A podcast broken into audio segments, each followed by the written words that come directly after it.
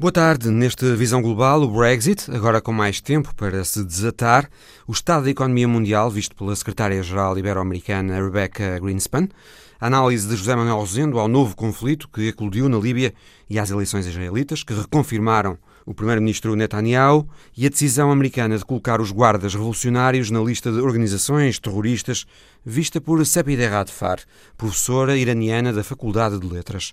Paulo Dentinho evoca na imagem da semana os 25 anos do genocídio no Ruanda e Alice Vilaça conta na história da semana como uma mulher se tornou o símbolo de um protesto que acabou com 30 anos de ditadura de Omar al-Bashir no Sudão. Bem-vindos.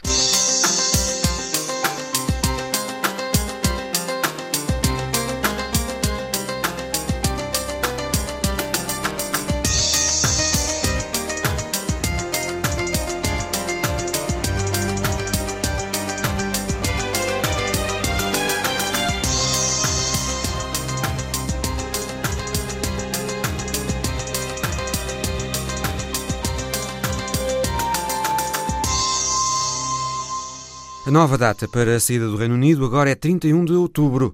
O Conselho Europeu aceitou mais um pedido britânico de prolongamento da data do Brexit, concedendo agora a Londres uma extensão alargada do prazo para que os britânicos tenham tempo para finalmente se entenderem. Mas Theresa May quer alcançar um acordo interno para uma saída negociada do Reino Unido muito antes para que os britânicos não tenham de participar nas eleições europeias. O enviado especial da Antena 1, Mário Antunes, ouviu em Londres Filipe Sá, professora associada no King's Business School, doutorada pelo MIT em Boston e antiga colaboradora do Banco de Inglaterra e do Trinity College em Cambridge. Filipe Sá entende que esta extensão alargada do prazo para a saída é positiva porque permite tempo para consultas com vista a encontrar-se finalmente uma maioria no Reino Unido à volta do Brexit. Eu penso que, dada a circunstância, dada a situação política, uh, a situação de divisão que se vive no Parlamento, eu penso que este adiamento é bom, é bem-vindo, porque vai dar algum tempo para tentar perceber onde está a maioria. Uh, porque eu acho que aquilo que, que não se conseguiu ainda entender é onde é que está a maioria no Parlamento. O Parlamento está como um país muito dividido. O referendo, a saída da União Europeia ganhou por uma margem muito pequena, o país está muito dividido. E o Parlamento reflete essa divisão de opiniões. E é muito difícil de perceber no Parlamento onde é que está a maioria. Se há uma maioria para apoiar a União Aduaneira ou se há uma maioria mais para hard Brexit. Um, ou até se haverá uma maioria para haver um novo referendo e possivelmente nem haver uma saída da União Europeia. Ou seja, as opções estão todas em aberto e é preciso fazer um esforço agora, do ponto de vista político, de tentar entender onde é que está a maioria. Quem é que tem que fazer esse esforço? É o próprio governo ou são os próprios deputados que têm que fazer esse esforço dentro da Câmara?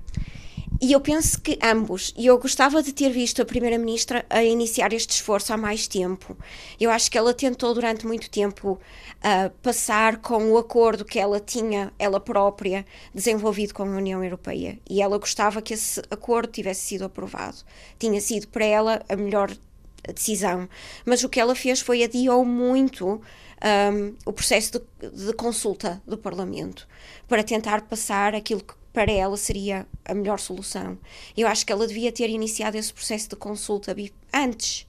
Uh, antes de, de, apresentar uma proposta. E nessa altura, quando apresentasse uma proposta, já teria maior confiança de que iria ter apoio para essa proposta. E, e, considera que ela também devia ter tentado o que está a fazer agora com os trabalhistas, com o Jeremy Corbyn, também devia ter tentado antes fazer a ponte com aquilo que no, no Parlamento será a oposição uh, a ela própria e ao governo que ela, que ela dirige? Exatamente. Eu penso que isso teria sido essencial. Tentar perceber onde é que está a maioria, onde é que se poderá encontrar um consenso. Porque o governo uh, uh, que nós temos no Reino Unido é um governo minoritário. E é um governo que uh, existe com o apoio do Partido da Irlanda do Norte. Uh, então, sem haver um esforço de tentar perceber onde é que o Partido Trabalhista está e que opiniões é que tem e onde é que poderá haver um, algum consenso, é muito difícil para qualquer plano ser aprovado com uma maioria no, no Parlamento nesta situação em que está. Então, eu acho que esse processo de consulta devia ter começado há mais tempo.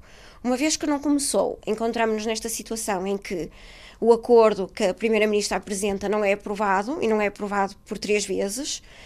Acho que agora termos este tempo adicional até ao fim de outubro vai ser essencial, porque dá, permite esse período de consulta, que já devia ter acontecido, na minha opinião, há mais tempo, permite que aconteça agora. Uh, acredita que vai, vai ser encontrado uh, esse acordo entre trabalhistas e, e conservadores uh, no, no, no, no, Parlamento? Acha que isso vai ser possível, o entendimento entre Jeremy Corbyn e, e Theresa May? Não sei. isso não sei dizer. É possível até que, que, que haja eleições e que a Primeira-Ministra não dure muito mais tempo e haja um, um novo governo. Eu não faço a mínima ideia agora o que é que vai sair daqui. Mas parece-lhe que o cenário de eleições antecipadas uh, é, é plausível? Eu penso que sim, dadas as circunstâncias. Um, eu acho que esta Primeira-Ministra tem muito pouco apoio no Parlamento nesta altura. E quem é que vai, uh, digamos, fazer cair? Vai ser, uh, vai ser exatamente dentro do Partido Conservador uh, as fações, digamos, mais Brexiteer, digamos assim, aqueles que mais têm os eurocéticos de, de Rees-Mogg ou hum. o próprio Boris Johnson. é por aqui? Poderá ser.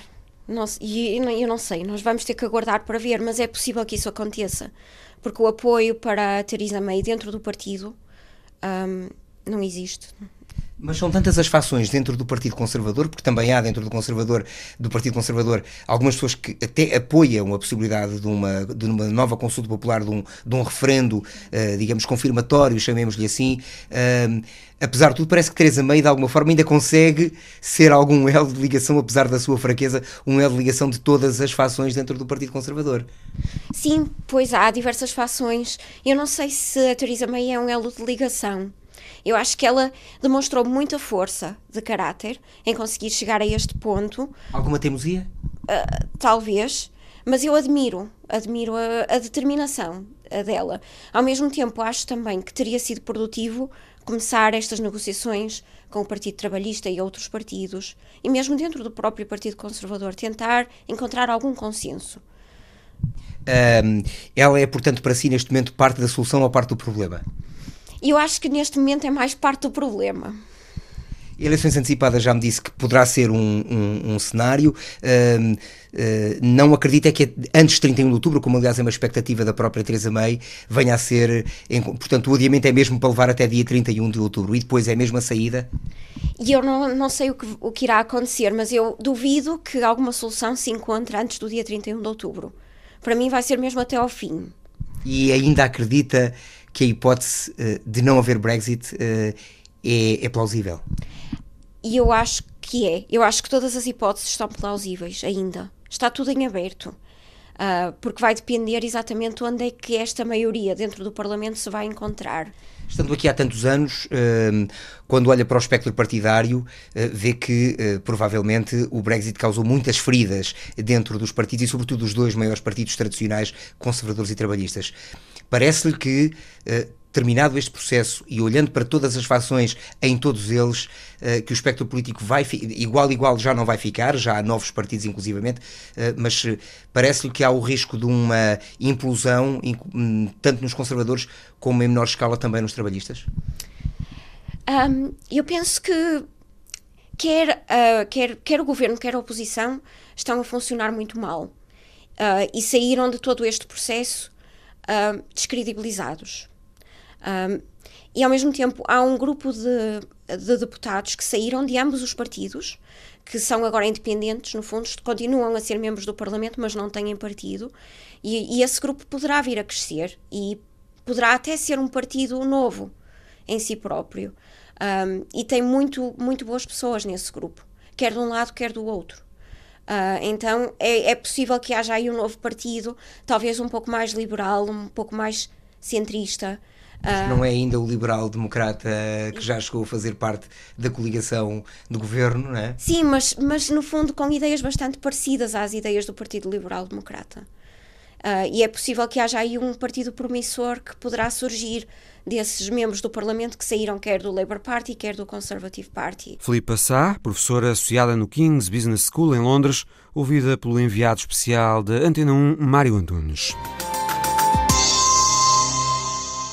Foi há 25 anos. Calcula-se que pelo menos 800 mil pessoas tenham morrido ao longo de um período de 100 dias sangrentos no Ruanda. Os que morreram eram Tutsis, os que mataram eram Hutus, a etnia que governava o Ruanda. 95 mil crianças ficaram órfãs neste genocídio que liquidou 75% da população Tutsi. As Nações Unidas estavam em missão no Ruanda na altura, mas não impediram o massacre. As Nações Unidas que decretaram depois o dia 7 de abril como o Dia da Memória do Genocídio no Ruanda. 25 anos depois, esta tragédia africana é lembrada na imagem da semana de Paulo Dentinho.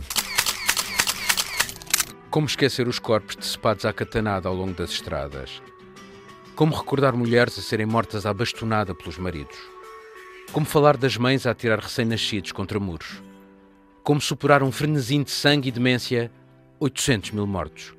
Como ultrapassar o ódio ao outro, porque se é Tutsi, porque se é Hutu? Foi ontem, é hoje, 25 anos depois. Every day we learn to forgive but we do not want to forget. Tudo começou com um atentado contra o então presidente do Ruanda. A verdade e a reconciliação, décadas mais tarde, não conseguem explicar o que se passou em seguida. Na mesma França consegue explicar ainda a si própria o seu papel naquele morticínio, a suspeita do seu envolvimento com os extremistas hutus, os seus interesses, a venda d'armas. Le Rwanda commémore le 7 avril prochain le 25e anniversaire du génocide. À cette occasion, le président rwandais Paul Kagame a invité son homologue français Emmanuel Macron. Invitation déclinée. É de dor e memória o que se fala 25 anos depois.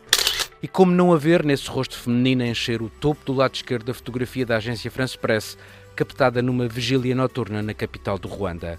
Como não sentir a fragilidade da vida naquela pequena vela que esta mesma mulher segura com ambas as mãos e onde se concentra todo o seu olhar? Ou naquelas luzes desfocadas, outras velas a lembrar todas as vidas que se foram? Esta é uma imagem onde a dor se mistura em silêncio e esperança. 25 years later, here we are, all of us, wounded and heartbroken, yes, but unvanquished. A imagem da semana de Paulo Dentinho. Na semana em que o FMI baixou as estimativas de crescimento económico global para os próximos tempos, por causa das incertezas das guerras comerciais, dos protecionismos e do Brexit, a costa-ricanha Rebecca Greenspan, economista e secretária-geral ibero-americana, passou pela Fundação Champalimau, em Algés, para participar no Fórum do Crescimento da Câmara de Comércio e Indústria. Rebecca Greenspan considerou que o ciclo de crescimento económico em que o mundo entrou depois da crise global não tem sido um ciclo de crescimento dinâmico, mas sim um crescimento desigual com efeitos que só políticas públicas têm permitido minorar. Esse crescimento sim existe. Esse crescimento existe. O problema é que não beneficia todos por igual. Nunca foi tão certa a ideia de que as médias estatísticas ocultam mais do que revelam. Por exemplo, mesmo que a maioria dos salários das nossas classes médias não tenha aumentado nas últimas décadas, em termos globais, os trabalhadores com competências no manejo das tecnologias digitais viram os salários duplicarem desde o início deste século. E acontece o mesmo com a nossa produtividade. Temos vindo a dizer que precisamos de uma revolução da produtividade nas economias ibero-americanas. As nossas taxas médias de produtividade têm tido um crescimento muito medíocre. Mas isso não é assim para toda a economia ou para todas as empresas. Para todas as companhias. A Google, por exemplo, tem das mais altas produtividades da história da humanidade. É uma empresa com 80 mil pessoas que tem um lucro anual de 130 mil milhões de dólares. Creio que é metade do PIB português. De maneira que, se pusermos de lado as médias estatísticas, a imagem é muito clara. O nosso crescimento tem beneficiado sobretudo as cidades, as grandes empresas tecnológicas e os trabalhadores que têm sabido aproveitar esta disrupção para conseguirem os bons empregos na economia do século XXI. Tirando os casos em que intervieram políticas públicas, o crescimento foi desigual no resto do mundo. ha sido desigual en el resto del mundo. O crescimento tem sido alimentado por taxas de juro baixas, existe dinheiro para investir e existem esses novos setores de alta rentabilidade, então Rebecca Greenspan coloca a questão. Por que não há mais gente? Por que é que não há mais gente a investir nas tecnologias e nos mercados do futuro? Porque é que não há mais jovens empresários e empresárias a criarem as empresas de amanhã? Empresas que prometem produtividades assombrosas. Porque é que não há mais pequenas e médias empresas a aproveitarem o seu potencial de crescimento? Porque a realidade é que quando entra em cena uma nova empresa tecnológica, por exemplo, quando entrou a Uber, a Tesla, o Airbnb, todo o dinheiro que existe para ser investido vai para essa empresa e rapidamente as ações dessa empresa se valorizam. Ficamos num beco sem saída. E nos topamos de novo com um callejón sem salida, de maneira que o problema sigue sendo o mesmo. Esse é o problema. Há muito dinheiro para investir, mas há a sensação de que há poucas empresas onde o investir. Há quem comece já a escrever sobre este fenómeno, descrevendo-o como uma economia winner takes all. Uma economia onde não há escassez de recursos, sino escassez de oportunidades. Uma economia em que não há escassez de recursos, mas sim de oportunidades. Uma economia em que competimos ferozmente e se és o melhor, ficas com tudo. Se não és, ficas sem nada. Além disso, competimos no mercado mundial em que temos mais um problema de procura do que de oferta, porque a classe média sofreu muito e estreitou-se, e daí haver essa sensação de estarmos a lutar por um lugar no mercado que parece ser cada vez mais pequeno. Problemas económicos a que os poderes públicos terão de fazer frente, diz Rebecca Greenspan, que também antecipou na Fundação Champalimau, o futuro do trabalho. As indústrias criativas, as indústrias criativas e as economias do lazer vão se expandir em todo o mundo. Sabemos que o turismo continuará a crescer mais do que o PIB, que os custos de viajar vão continuar a baixar e que a economia digital permitirá haver turismo em várias zonas rurais que muitas vezes a nossa economia moderna deixou para trás. E sabemos, e sabemos que a economia digital vai oferecer milhões de novos empregos, empregos que não existiam até há pouco tempo. Hoje, quando vamos às escolas e perguntamos aos miúdos o que querem ser, já não dizem médicos, professores ou engenheiros. Agora dizem que querem ser youtubers, peritos em jogos de vídeo ou em redes sociais, coisas que antes não existiam. Expertos en redes sociales y, y cosas de ese tipo que no existían en nuestro tiempo. Mas o mais importante é sabermos que estes novos empregos, assentes nas novas tecnologias, vão ser mais produtivos e poderão ser mais dignos e mais bem pagos. Os trabalhos do futuro não são. Mas os trabalhos do futuro não são, como pensam alguns, apenas trabalhos para tecnólogos ou engenheiros informáticos. Grande parte dos novos trabalhos vão ser vocacionais trabalhos que vão exigir novos centros de reaprendizagem para poderem ser realizados de maneira adequada. No último relatório da Organização Internacional do Trabalho, da Comissão Global sobre o Futuro do Trabalho, de que fiz parte, é importante saber que não nos preocupa muito o mundo de crescimento sem emprego, porque acreditamos que há setores de grande expansão do emprego. Surgiu esse medo de que as máquinas vão substituir as pessoas, mas nós acreditamos que não estamos face a essa ameaça. Que não estamos ante essa ameaça. O tema é. A nossa preocupação é como qualificar as pessoas para aproveitarem essas novas oportunidades de trabalho. O nosso problema não é faltarem trabalhos, mas sim que haja trabalhadores que não conseguem um trabalho porque não têm as qualificações adequadas e haver empresas que não conseguem os trabalhadores porque não há gente qualificada para a oferta laboral que existe. A economista e secretária-geral ibero-americana, Rebecca Greenspan, que passou pela Fundação Champalimau para participar no Fórum do Crescimento organizado pela Câmara de Comércio e Indústria, onde também esteve Daniel David, fundador do Fórum Económico e Social de Moçambique, que falou à repórter Andréa Martins sobre o ciclone Idai e outros dramas que afetam o país. Ajuda primária nos alimentos, nos cuidados de saúde, essa ajuda vai ser muito importante para minimizar os efeitos negativos da malária e da cólera mas ajuda na pessoa, na reabilitação do drama das pessoas. Essa para mim também é uma ajuda muito importante que deverá se seguir nesta segunda fase. Conta como principais prioridades a ajuda imediata, mas o que é que será preciso fazer a longo prazo em Moçambique? A longo prazo tem várias dimensões. A questão das infraestruturas, a questão da reabilitação das escolas, dos hospitais, das estradas, das pontes, tudo isso. Mas volto a repisar que a longo prazo e de uma forma estratégica é ajudar as pessoas, porque são elas que fazem a diferença. São elas que por si só podem ajudar também a mitigar estes problemas infraestruturais ou, e, ou das suas residências, dos, uh, das suas zonas de cultivo importante. Se as pessoas estiverem motivadas, estiverem capacitadas e tiverem instrumentos próprios, elas fazem a diferença.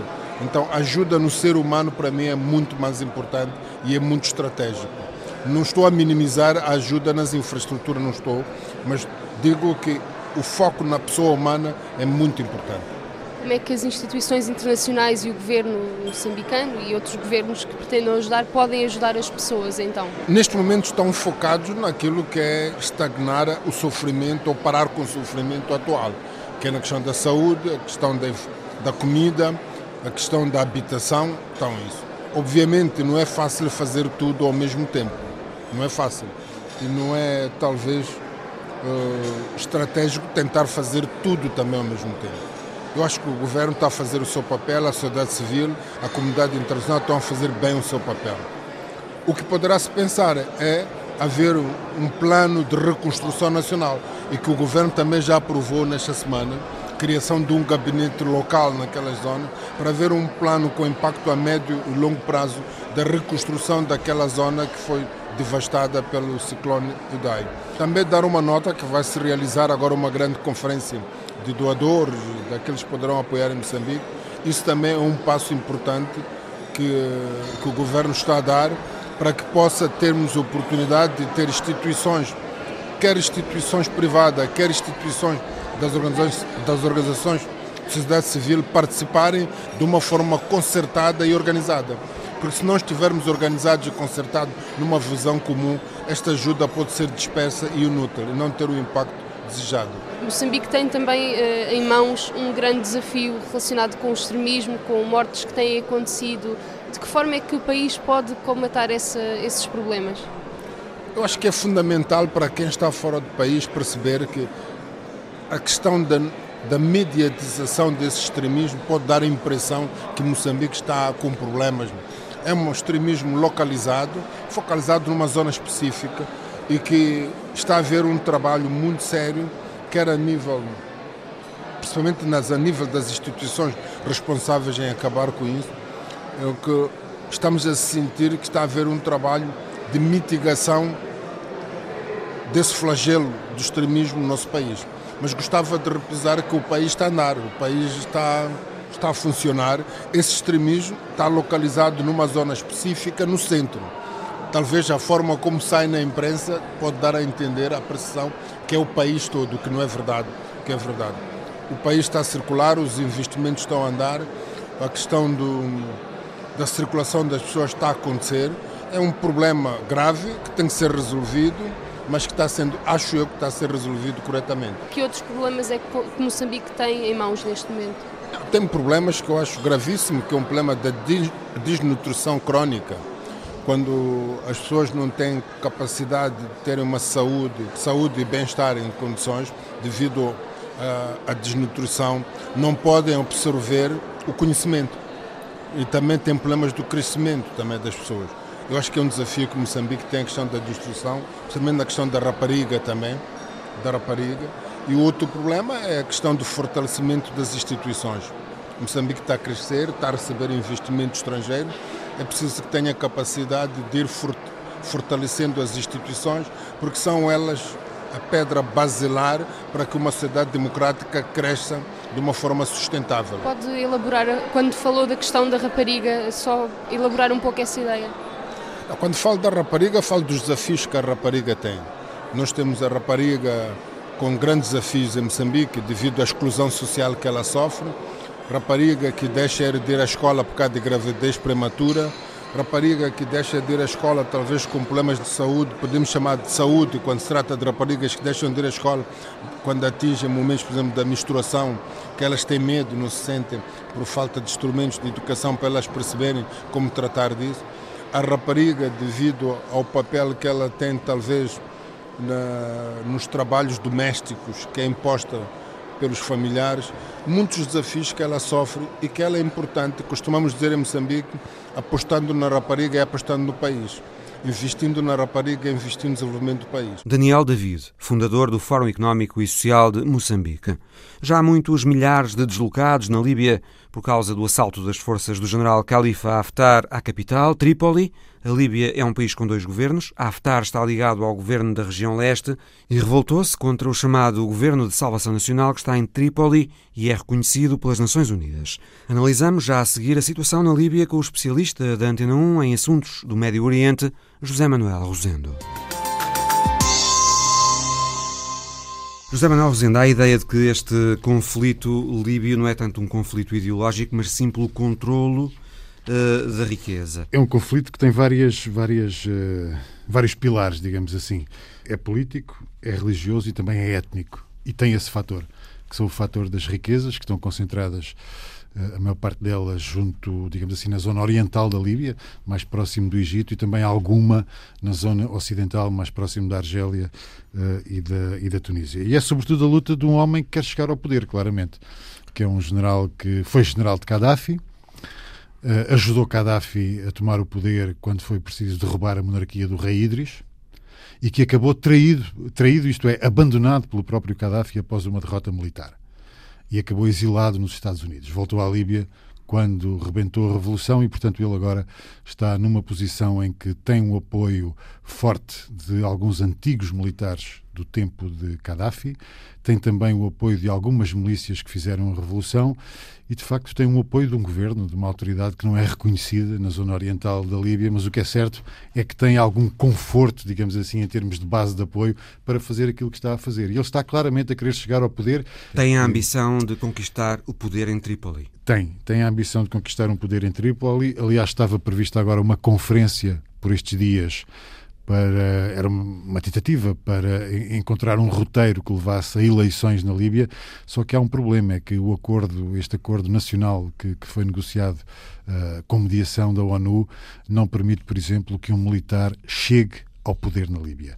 E é isso que este homem também tem em mente, certamente, uh, para utilizar estes meios na tentativa de chegar a Trípoli e de conquistar a capital. É Haftar quem controla dois terços do território e a grande, grande parte eh, dos eh, recursos petrolíferos da Líbia.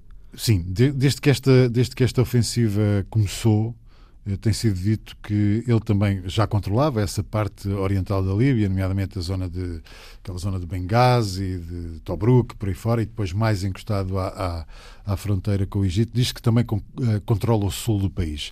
Sendo que controlar o sul de um país como a Líbia é algo muito vago, não é?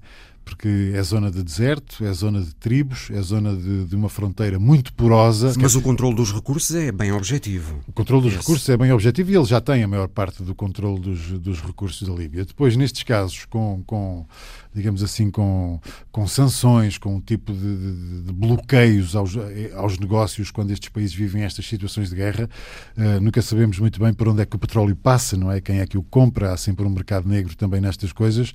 Uh, mas de facto ele já controla esses recursos uh, e confesso que não sei como é que o negócio está a ser feito, sendo que os recursos estão em zonas controladas por Haftar. Como explicar o apoio da Arábia Saudita, do Egito e dos Emirados Árabes Unidos uh, Califa Haftar? É um apoio, digamos assim. Que... Sendo que podemos também incluir aqui a Rússia, uma vez que a Rússia sabe-se que tem depositado Há fontes russas a depositarem algum dinheiro no Banco Central que está ligado ao, ao governo do leste da Síria. O país tem dois bancos centrais. A Rússia tem aqui um papel eh, muito importante, se pensarmos em termos de Conselho de Segurança.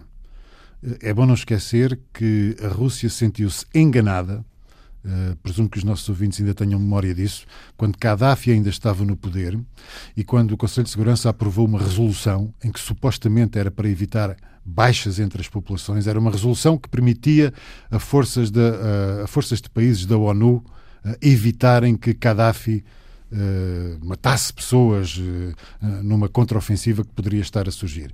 E essa resolução foi depois aproveitada para fazer Gaddafi cair Recordamos dos bombardeamentos, é?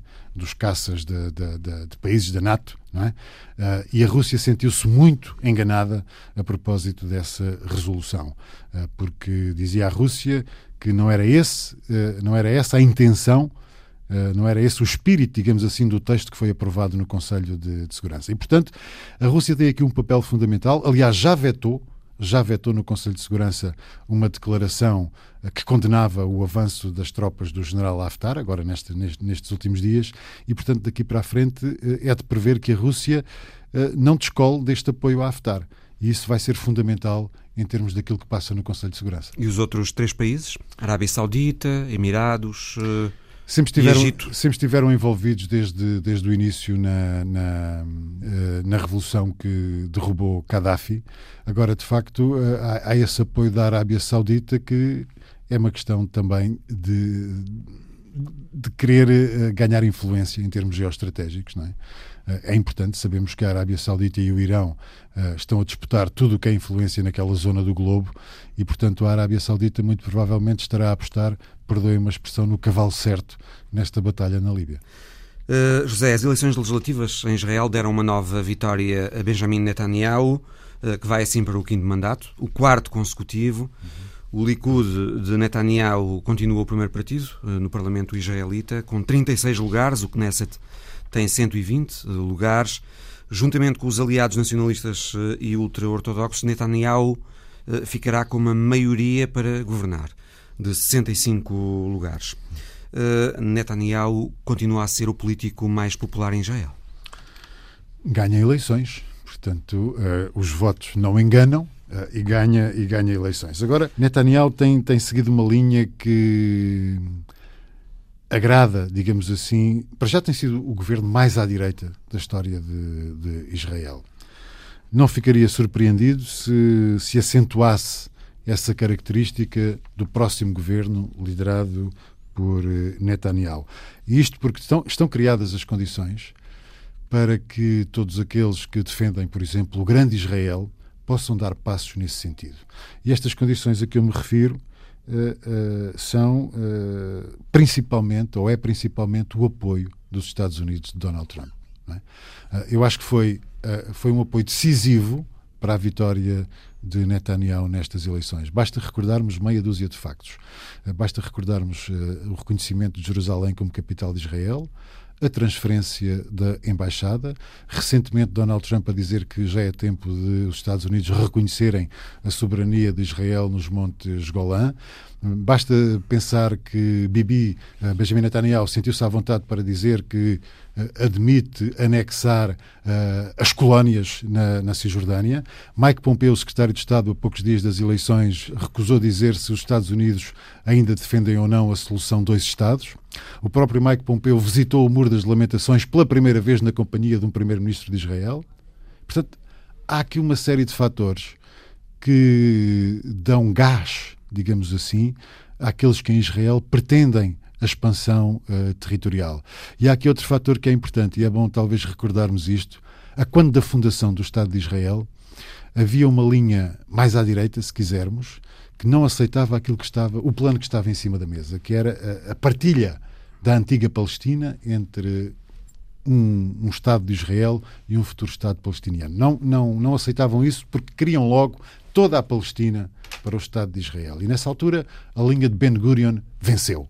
Venceu e avançou. E avançou e hoje o Estado de Israel é um Estado perfeitamente, perfeitamente sólido.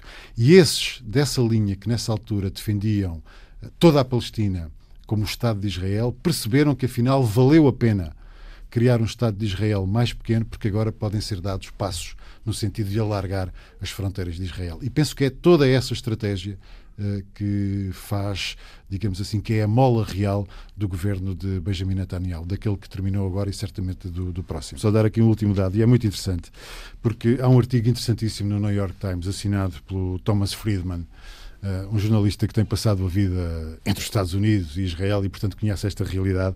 E o título do artigo é precisamente Bibi Trump e Donald Netanyahu. Essencialmente são a mesma pessoa uh, e colocam a mesma ameaça aos respectivos países. Né? E ele acrescenta que os dois homens são totalmente sem vergonha, pertencem a, a, a partidos sem coluna vertebral e depois são projetados e produzidos por grandes uh, companhias de média, não é? Também sem qualquer tipo de integridade. Uhum. E diz ainda que são ambos financiados pelo magnata de Las Vegas, não é? Que está entre os 10. Sheldon Adelson. Exatamente, que está entre os 10 mais ricos uh, do mundo. Portanto, há aqui uma cumplicidade e de facto estão criadas as condições para que Israel, mais do que nunca, tenha. Sempre teve. Israel sempre teve o apoio dos Estados Unidos. Mas agora a ideia que ficamos é que os Estados Unidos fazem tudo aquilo que Bibi Netanyahu quer. Análise por José Manuel Rosendo. Benjamin Netanyahu saudou no Twitter o anúncio norte-americano de que, a partir de agora, a guarda de elite iraniana, a guarda revolucionária, passa a integrar a lista oficial americana de organizações terroristas. Avaliamos, de seguida, este gesto da administração norte-americana com Sepide Radfar, professora de Língua e Cultura Persas na Faculdade de Letras da Universidade de Lisboa, a residir em Portugal há mais de 20 anos. Sepide Radfar é a diretora do Centro de Iranologia da Faculdade de Letras da Universidade de Lisboa. Quais são as atividades deste centro? Bom dia. Bom dia. Uh, uma das primeiras vocações deste Centro de Iranologia é ensino de língua e cultura persa. Temos estudantes da nossa faculdade e, por outro lado, especialmente da licenciatura de estudos asiáticos, mas também estudantes de outras áreas de licenciaturas. Organizamos vários encontros, vários eventos. Por exemplo, eh, temos um ciclo de cinema iraniano Uh, uma vez por mês temos um filme iraniano que escolhemos. E o Irão é... tem uma grande tradição de cineastas. Exatamente, felizmente, felizmente, felizmente. é muito rico, Kiarostami. E nós começamos de facto com Kiarostami, é, porque acho que é um pai do cinema moderno que nós temos no Irão, então achamos muito bem e justo de começar com o ciclo do cinema do Kiarostami. Sapide Radfar, tivemos esta semana uma escalada verbal entre os Estados Unidos e o Irão, com os americanos primeiro a incluírem as guardas revolucionárias na lista de organizações terroristas. Eh, Teherão respondeu depois na mesma medida, eh, com o presidente Rouhani a qualificar também como terrorista o Comando Central dos Estados Unidos, eh, que é o responsável pelas operações militares americanas no Médio Oriente. Isto preocupa? Claro que preocupa-me. Um, por um lado, uh, é meu país, como Portugal é meu país, uh, Irã profundamente é meu país, uh, o bem-estar, a paz e a estabilidade do Irã me interessa profundamente. E, por e outro lado, ameaçadas um, com isto, essa uh, paz e essa estabilidade do Irão ficam eu, ameaçadas com com o que se passou esta semana? Acho que acho que não se limita o que que o que que estamos a viver para, sobre a questão iraniana não se limita apenas a essas últimas afirmações americanas. Claro, há toda uma tensão que. Uh, Exatamente. Nós temos que, que voltar por acordo nuclear que foi assinado. Este acordo, de facto, era além das questões econômicas, que eram grandes promessas para a abertura do Irão a nível econômico, mas também era uma, era uma mensagem forte e sólida de um século XXI de estabilidade e paz para o Médio Oriente uh, para Irã, para, para Estados Unidos. Era um passo pacífico, maravilhoso, um, que os grandes estados junto com o Irã tomaram e que infelizmente o presidente Trump chegando chegando no poder logo rasgou este este acordo unilateralmente sem consulta de qualquer entidade internacional dar um pontapé diretamente à União Europeia, grandes países da União Europeia que também assinaram este acordo e também das Nações Unidas. Uh, este acordo também era confirmado pela, pelo Conselho de Segurança das Nações Unidas. E, na sua opinião, o que é que os Estados Unidos eh, estarão a pretender com uh, este tipo de ações? Temos que podemos fazer duas análises diferentes. Uma que é tipicamente, eu acho, até, até, até os meus conhecimentos, Presidente Trump é um homem de businessman, é um homem de negócio, é um homem prático. Um, por um lado, também gosto muito de fazer show e fazer promessas, palavras. Muitas vezes vimos até durante este curto período de presidência dele, muitas palavras dele não têm conteúdo próprio, significa que são boca para fora. É, é, mais chamativo publicidade, marketing para o Estado americano. Poderá ser que esteja a acontecer algo uh, desse género também? Agora. Poderia ser, poderia ser. Esta última afirmação uh, perante a questão de guarda revolucionária é exatamente simultânea na altura de eleições no Israel. Uh, pronto, um país, até, até ouvi, li uh, uma notícia que o uh, primeiro-ministro israelita que ganhou as eleições, Benjamin Netanyahu, Netanyahu deu parabéns ao presidente Trump Exato, por, Twitter, por este gesto. Olha, obrigada pelo gesto, finalmente deu-me ouvido. Significa foi uma sugestão até bastante a tempo de parte de Israel, autoridade israelita, a pedir ao presidente Trump para afirmar tal afirmação que fez. Será que Israel e também a Arábia Saudita não pretenderão algo mais? Uh, ou isso, seja, isso, isso, a queda essa, do regime? Esta afirmação foi aprovada uh, apenas pelos três países. Uh, temos Arábia Saudita, Bahrein e Bahrein e Israel. Uhum. E depois estamos a ver um, um silêncio uh, absoluto de parte de outros outros países do mundo. Felizmente, o, o, o mundo não se limita a esses quatro países. Temos a União Europeia, eu sei, eu li numas nas notícias que logo o dia a seguir o presidente Rouhani, presidente iraniano, falou por telefone com o presidente francês, Emmanuel Macron, é que, é que uh, na continuação dos compromissos bilaterais sobre manter o manter o respeitar uh, os, o acordo nuclear uhum. que foi assinado. Isso é positivo, então a União Europeia aqui tem um grande papel. E felizmente, até que eu saiba, uh, Irão, uh, Irão está a respeitar todos os seus compromissos nesse acordo eu diria que tem uma política externa muito mais sábia, com uma certa maturidade uh, perante os seus compromissos com a União Europeia. Tenho certeza que há sempre trabalho bilateral que está a ser feito entre a União Europeia e Irão.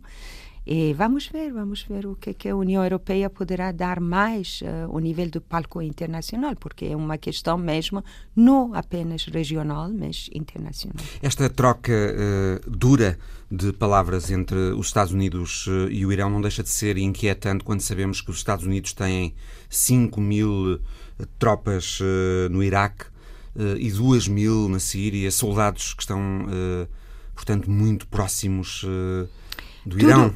Tudo, também temos que ver, uh, é verdade, uh, uh, americanos estão presentes na região, amplamente presentes, demasiado presentes. Isso é, nós, nós estamos a ver. Há ali um potencial de... grande de acidente, digamos.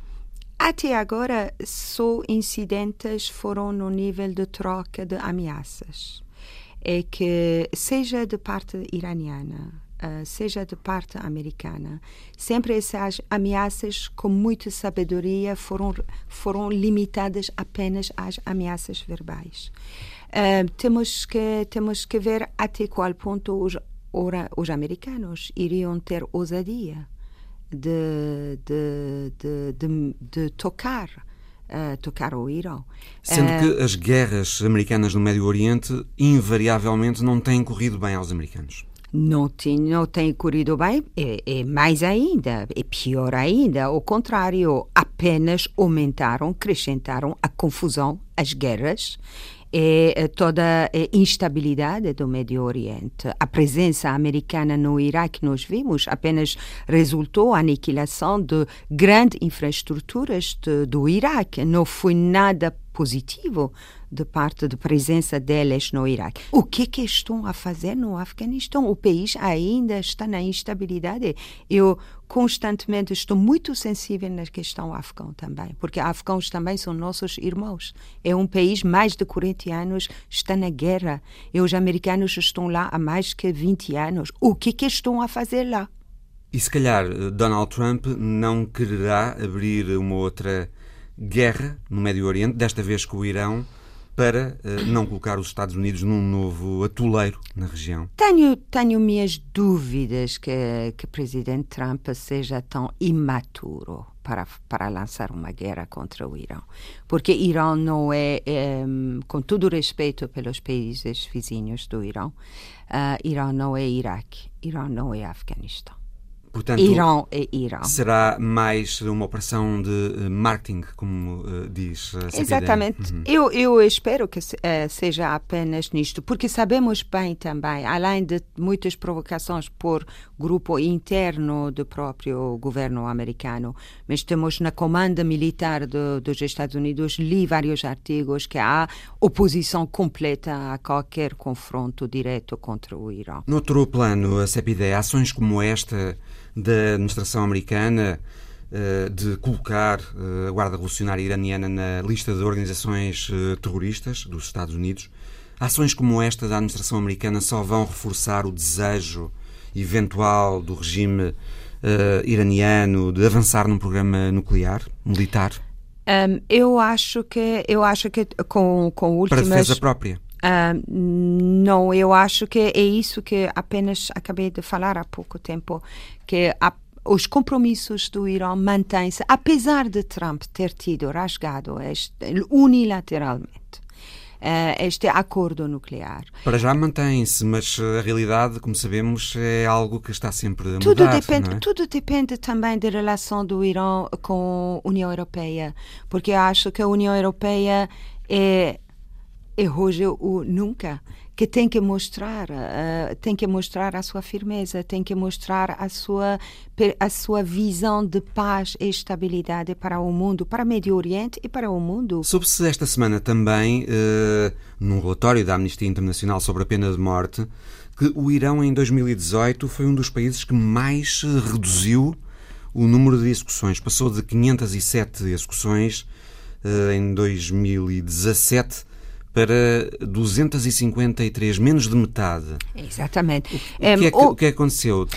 Tem a ver, eh, desde logo, com a forma como o problema da, do tráfico, não é? De droga tem estado a ser eh, exatamente, exatamente. Uh, tratado no Irão. É, é? Exatamente, com, com, exatamente por, uh, graças a poder de controlo e força e determinação de guarda revolucionária, porque ninguém fala o trabalho e a determinação que o guarda revolucionária, como nossa uh, GNR iraniana, junto com o exército tradicional, como que estão a controlar as grandes fronteiras que nós temos com Paquistão e Afeganistão, e que são elas que estão a salvaguardar e proteger as nossas fronteiras para que drogas entram como Uh, é, é, muito difícil controlar essas fronteiras, são montanhosas, temos corrente de, de, de, montanhas, de novo deixar que os traficantes paquistaneses e de afegãos eh, penetram no território iraniano. É, é, o grande trabalho que está a ser realizado. Sepideh Radfar, a diretora do Centro de Iranologia da Faculdade de Letras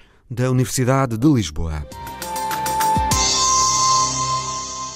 Caiu o ditador do Sudão, Omar al-Bashir, que mantinha um regime islâmico no país com cerca de 30 anos, ao fim de quatro meses de protestos, que começaram porque o preço do pão triplicou e porque deixou de haver dinheiro nas caixas multibanco. Os militares tiraram Bashir do poder. As mulheres tiveram um papel de relevo nestes protestos, apesar de algumas terem sido detidas e violentadas ao longo destes meses de manifestações. E, em especial, uma mulher tornou-se o símbolo desta revolução como nos conta Alice Vilaça na História da Semana. A voz é de Alá Salah. Tem 22 anos, é estudante universitária e tornou-se o símbolo da Revolução Sudanesa. Durante as manifestações contra o regime de Omar al-Bashir, Alá subiu ao tejadilho de um carro e começou a cantar. Lana Arun fotografou, publicou no Twitter e a verdade é que, coincidência ou não, três dias depois, o ditador caiu. A fotografia correu o mundo, tornou-se viral nas redes sociais. A imagem de uma mulher vestida de branco em cima de um carro, de braço levantado e dedo erguido no ar. À sua volta, um mar de gente, de braço levantado, telemóvel em punho para registar o momento.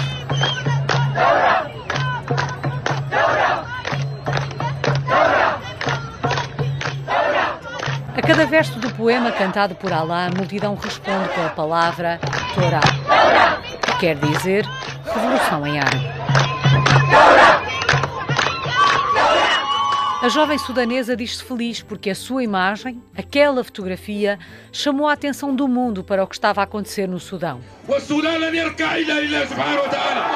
Alá surge com as vestes tradicionais, tube, a roupa branca e os brincos em forma de lua, uma homenagem às mulheres trabalhadoras do Sudão e uma lembrança das mulheres de gerações anteriores que lutaram pelo fim da ditadura militar. Em declarações ao The Guardian, Ala contou que saiu à rua todos os dias e participou em manifestações, porque os pais a ensinaram a amar o país.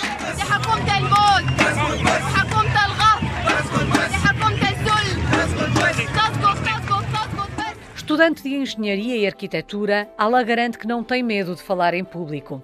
Conta que no dia que lhe tiraram aquela fotografia, esteve em 10 manifestações diferentes e leu um poema revolucionário e ao jornal The Guardian garantiu ainda que não tem qualquer apoio partidário.